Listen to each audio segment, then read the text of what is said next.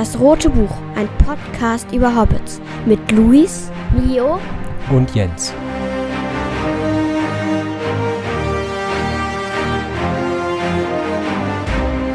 Advents Special.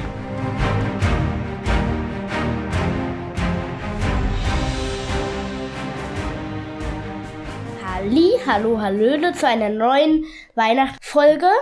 Wir befassen uns wieder mit den Briefen vom Weihnachtsmann 1930 bis 1933.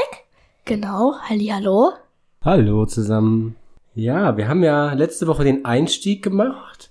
Genau. Da waren die Kinder ja noch sehr klein. Jetzt werden die größer, die Briefe werden länger. Wie alt sind denn die Kinder? Ja, da bin ich wieder da, ne? Also, der John Francis, also nicht der John Ronald, sondern der John Francis, ist beim ersten Brief 1930, den wir heute besprechen, dann 13 Jahre alt.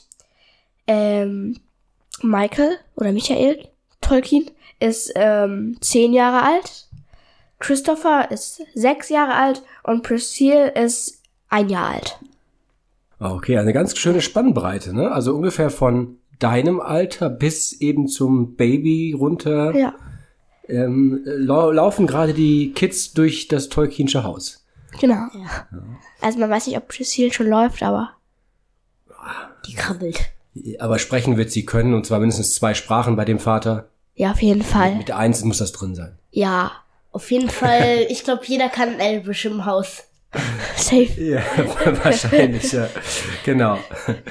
Okay, 1930. Steigen wir doch mal in den ersten Brief ein, oder ähm, was euch aufgefallen ist. Genau. Ähm, also die Story ist einfach, dass der Polarbär sich verläuft und ähm, eingeschneit wird. Stopp, da muss ich sofort intervenieren. Ja.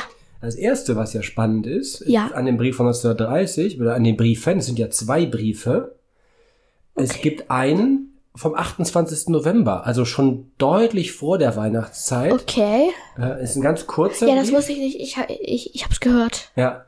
Ähm, der ist vom 28. November und da bedankt sich der Weihnachtsmann für die Briefe von den Kindern. Das heißt, hier wird zum ersten Mal äh, berichtet, dass die Kinder auch Briefe an den Weihnachtsmann schreiben. Das hat der Polarbär schon gesagt, glaube ich, in seinem Brief. Ja. Ich glaube, die ähm, Briefe von Christopher gefallen ihm am meisten und so, hat er gesagt. Stimmt, stimmt. Okay. Ähm, trotzdem, äh, so, so früh vor der Weihnachtszeit, und das zieht sich ja jetzt so ein bisschen durch, dass es oft einen Brief gibt, der schon vor der Weihnachtszeit, also vor dem 24., 25., 26. Dezember ähm, geschrieben wird oder um, um die Zeit herum. Und hier erwähnt er auch, auch, dass die Briefe von den Bären äh, und von anderen Tieren geschrieben worden sind. Also scheinen die richtig, ich stelle mir das so vor, dass im Hause Tolkien äh, die Vorfreude auf die Briefe vom Weihnachtsmann riesig ist. Ja, auf jeden und Fall. äh, da also man sich richtig Mühe gibt und ich stelle mir das auch an Tolkiens Stelle richtig cool vor, wenn du eben der Autor dieser Weihnachtsmannbriefe bist und deine Kinder ähm, ja sich schon über einen Monat vorher im Grunde dazu Gedanken machen, Briefe schreiben und total in Aufregung sind. ja, das muss mega cool sein. Ja, weil es auch wieder, also es ist ja so eine, so eine schöne, einfache, in Anführungsstrichen, Aufmerksamkeit. Ne? Kostet ja jetzt nichts. Und was er denen für eine Freude damit macht, ist ja wunderschön, oder? Ja, auf jeden Fall. Okay, also das wollte ich nur noch einflechten und dann kommen wir zu dem eigentlichen Brief, der dann eben erst am Heiligabend, dem 24. Dezember geschrieben ist, also sehr knapp tatsächlich. Ja.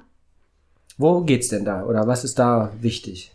Wie eben schon erwähnt, der Polarbär verläuft sich und wird eingeschneit.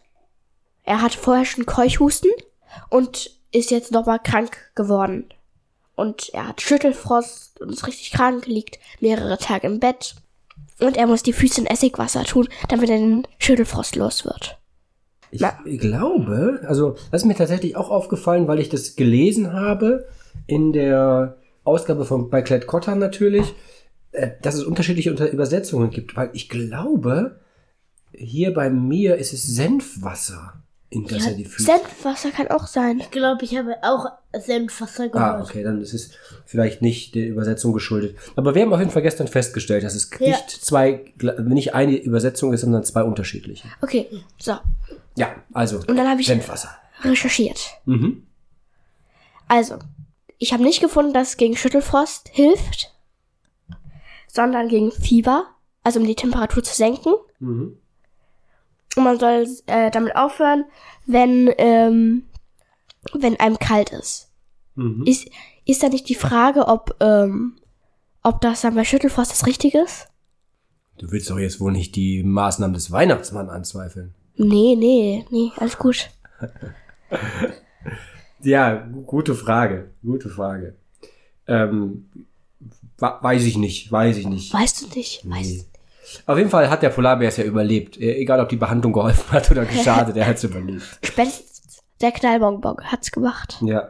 Ähm, was wir auch erfahren hier in dem Brief ist, dass der Weihnachtsmann Kinder hat. Ne? Denn Ja. die, die Kinder, also nicht beide, sondern das heißt nur meine Kinder, ähm, die sollen sich eben nicht mit dem Polarkeuchhusten anstecken, die, das der ähm, Polarbär gerade hat. Ah, ich, ich hab's anders gelesen. Ich auch. Ich dachte, ich dachte, der meint damit ähm, praktisch die Kinder auf der Welt. Also ü- über die Geschenke oder so. Hab ich auch gedacht.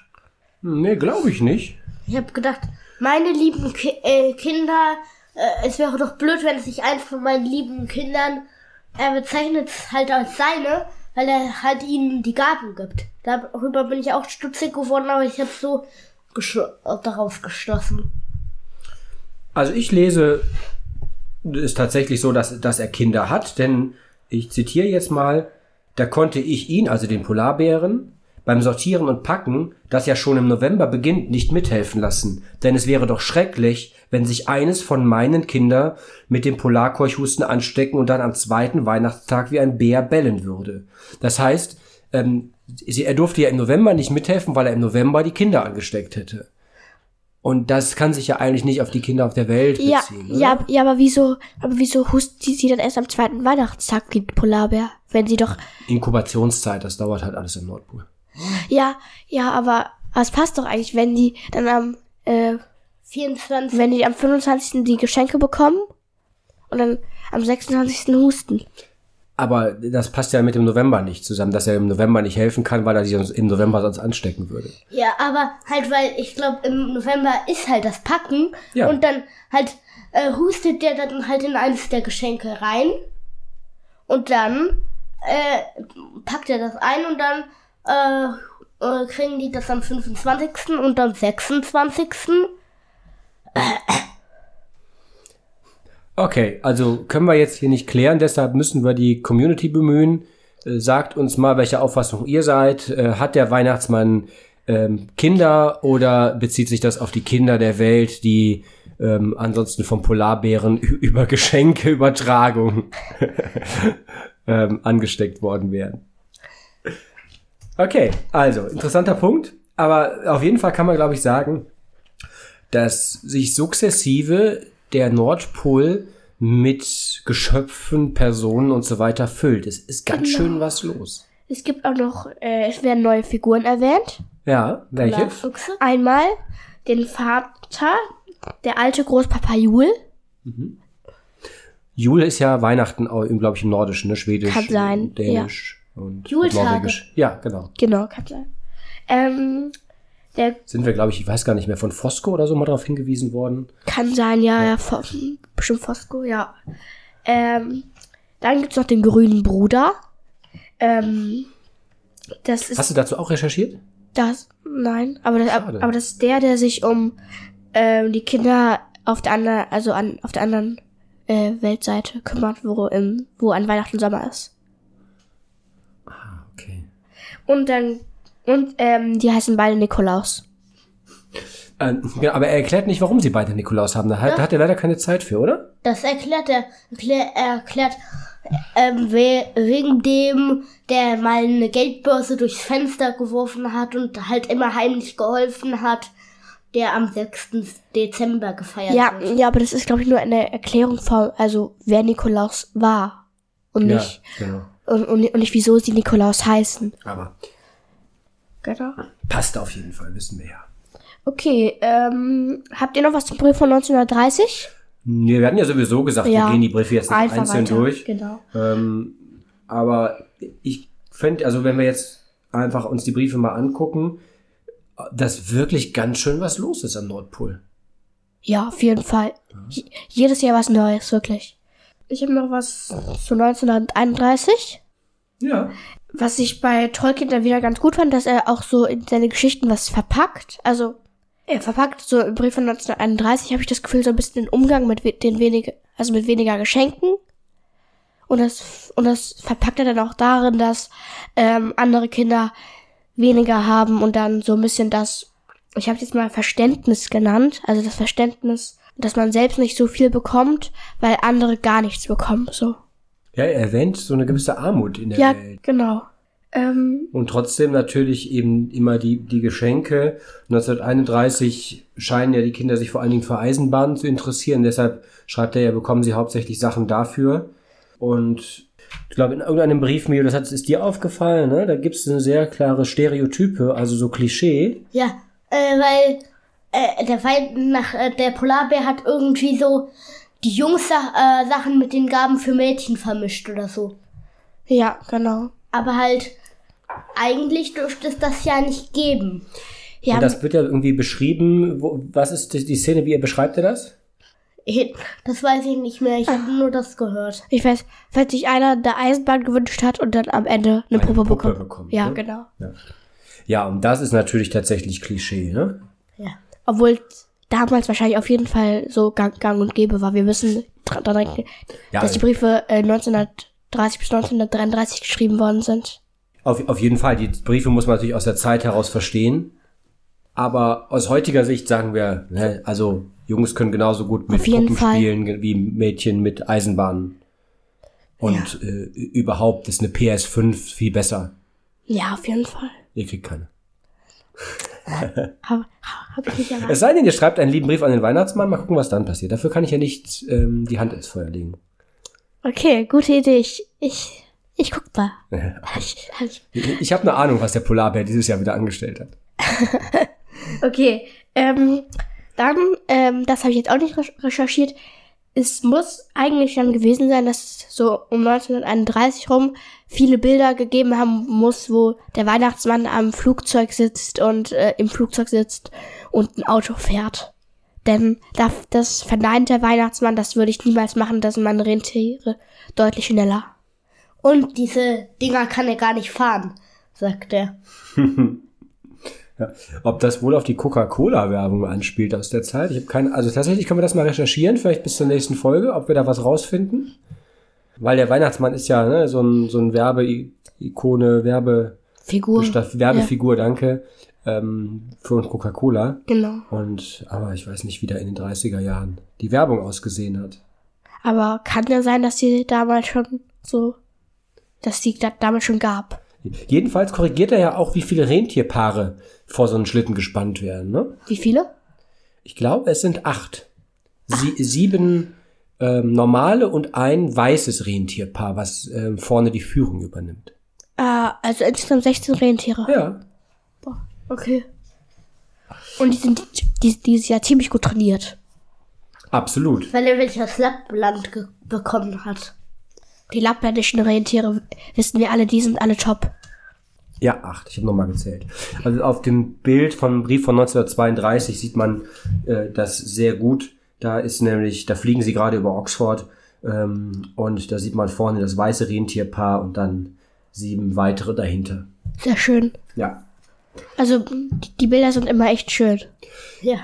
Auf jeden Fall, die Bilder lohnen sich sehr, deshalb muss man, finde ich, eigentlich, und weil die Briefe zum Teil, also nicht alle, Aber ab- aber ab- ein großer Teil abgedruckt ist im Original, Genau. also so Fotografiert. abfotografiert, genau. Und man sieht eben sehr gut, wie lang die Briefe werden, also insbesondere die Briefe, die dann im Dezember geschrieben sind, kurz vor Weihnachten, sind wirklich lang und ausführlich ähm, und eben wunderschön bebildert in der, in der Regel. Wollen wir mal äh, kurz dazu kommen? Es passiert ja tatsächlich einiges. Es gibt ja so dramatische Geschichten. Ja. Krieg. Ja, also kommen wir doch mal zu noch weiteren Wesen, die da am Polarbär, äh, am Polarbär, Am Polar- Nordpol ihr, ihr Unwesen treiben und mit ihrem Treiben versuchen, ja, ich würde sagen, Weihnachten zu verhindern, oder? Also Ja. die Weihnachtsgeschenke zu stehlen oder in Brand zu setzen und so.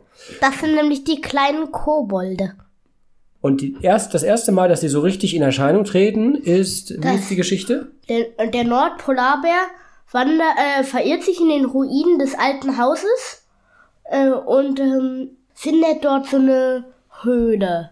Die Kobolde täuschen dann so Echos vor.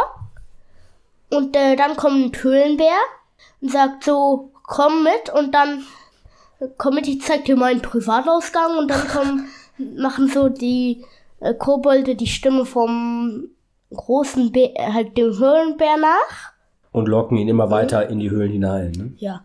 Und dann halt spaziert der zum Weihnachtsmann und sagt Wer so, ist der? Äh, der Höhlenbär. Mhm.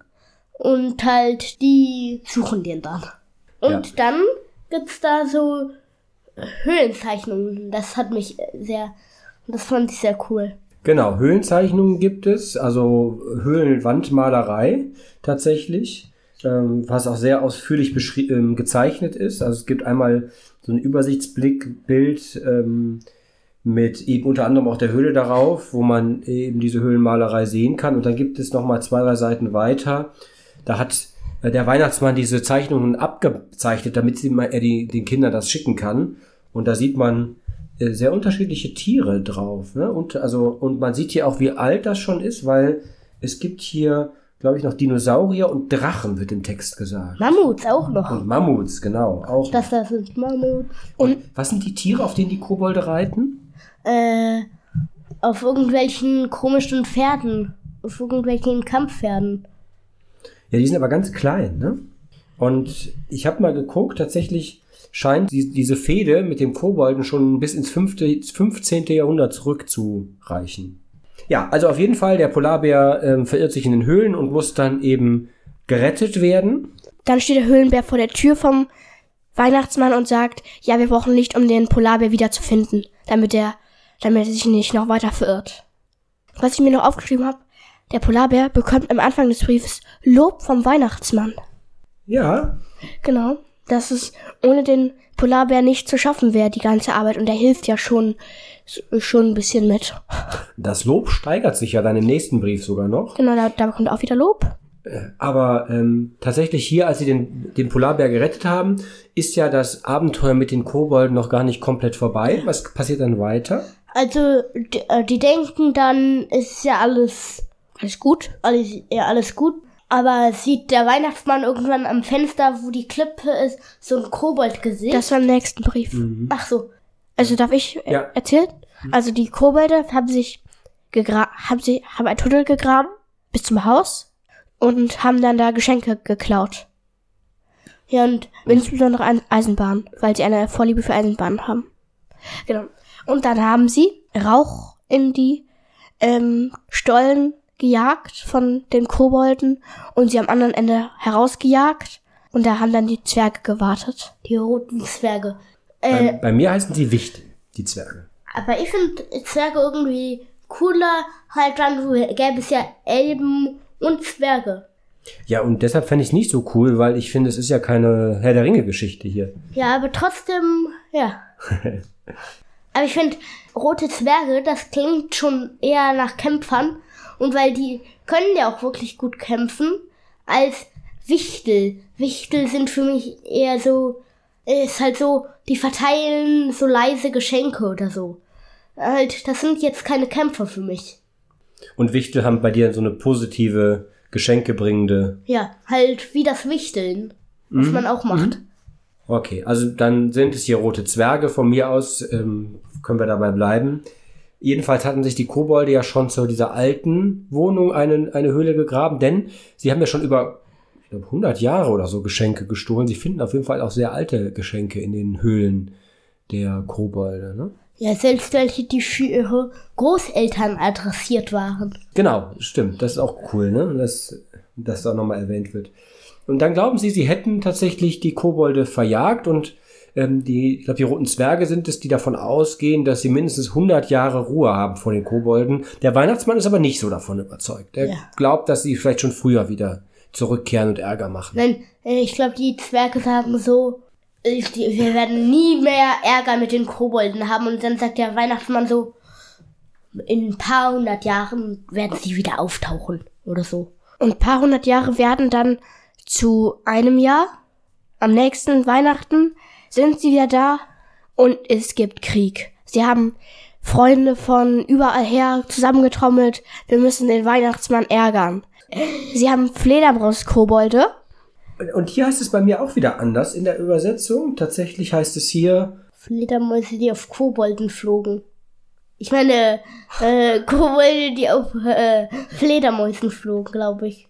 dass da Kobolde auf Fledermäusen ritten. Und nicht Fledermaus-Kobolde. Also bei uns heißt es ganz klar Fledermaus-Kobold. Habe ich gestern auch gehört mit Ja. Mio, genau.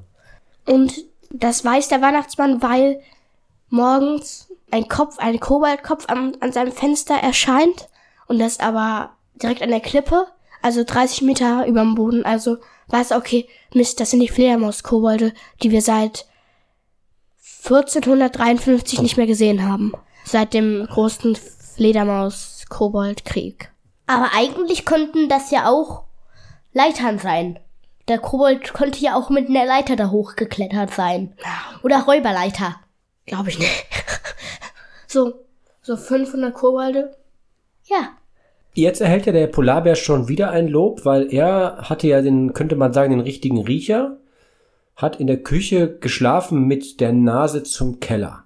Aber Riecher ist ja auch der richtige Ausdruck. Ja, genau. Ja, wirklich. richtigen Riecher. Was passiert denn im Keller? Was geht da ab? Äh, die haben ihren Tunnel wieder neu ausgegraben, oder? Genau, und die klauen jetzt wirklich alle Geschenke. Die schaffen alle rein und zerstören sie. Genau, setzen sie in Brand. Brandstifter. Und dann sa sagt der Po- Nordpolarbär mal so richtig, wer hier der Stärkste ist und verprügelt ihn mal so richtig. Ja, ein Polarbär gegen 1000 Kobolde. Und wer gewinnt? Der Polarbär. Dauert aber lange. Also wird beschrieben, dass, glaube ich, dieser Kampf zwei Wochen dauert. Und Ja, sie kommen immer wieder. dass sie immer wieder kommen, genau, und dass sie, dass der Weihnachtsmann auch Verstärkung braucht und dass auch einige seiner Elbchen verletzt wurden, aber Gott sei Dank am Ende doch nicht so viele Sachen zerstört sind. Und nur jetzt am Ende dieses Kampfes gegen die Kobolde ist sich der Weihnachtsmann sicher, dass er wirklich für einige hundert Jahre äh, Ruhe haben wird vor den Kobolden, weil ja so ziemlich äh, alle Kobolde aus der aus der Welt zusammengekommen sind, um hier ähm, eben gegen den Weihnachtsmann anzutreten und ziemlich viele tatsächlich es jetzt nicht mehr gibt. Das ähm, wirkt aber, finde ich, äh, ziemlich. Äh, bei mir wirkt der Nordpolarbär ein bisschen so wie Obelix. Halt richtig stark, aber halt auch ein bisschen dumm, dümmlich, so ein bisschen. Dümmlich, ja, weiß ich nicht. Er kann halt nicht Und so gut. tollpatschig. Ja, das kann sein. Auf jeden Fall sieht man hier auch auf den Bildern wieder eben diese Szene, wo dann der Polarbär unten im Keller gegen die Kobolde ähm, kämpft. Das sind im Verhältnis zu ihm richtig, wirklich winzige Wesen, ne, die alle in Schwarz dargestellt sind. Dazwischen sieht man auch einige der roten Zwerge und den kräftigen, großen, starken, großen Polarbär, wie er eben sich gleich eins, zwei, drei, vier, fünf, äh, mindestens fünf oder sechs ähm, Kobolden gleichzeitig widmet. Ja, Und aber man sieht das wunderschöne äh, Schlafzimmer vom Weihnachtsmann. Ja, wie wunderschön eingerichtet, mit einem Himmelbett mit Baldachin und ähm, einer wunderschönen ja, Wanddekoration. Äh, weiß ich nicht, mit Licht aus geht's vielleicht, aber ansonsten würde ich mich da jetzt nicht so wohl fühlen, oder?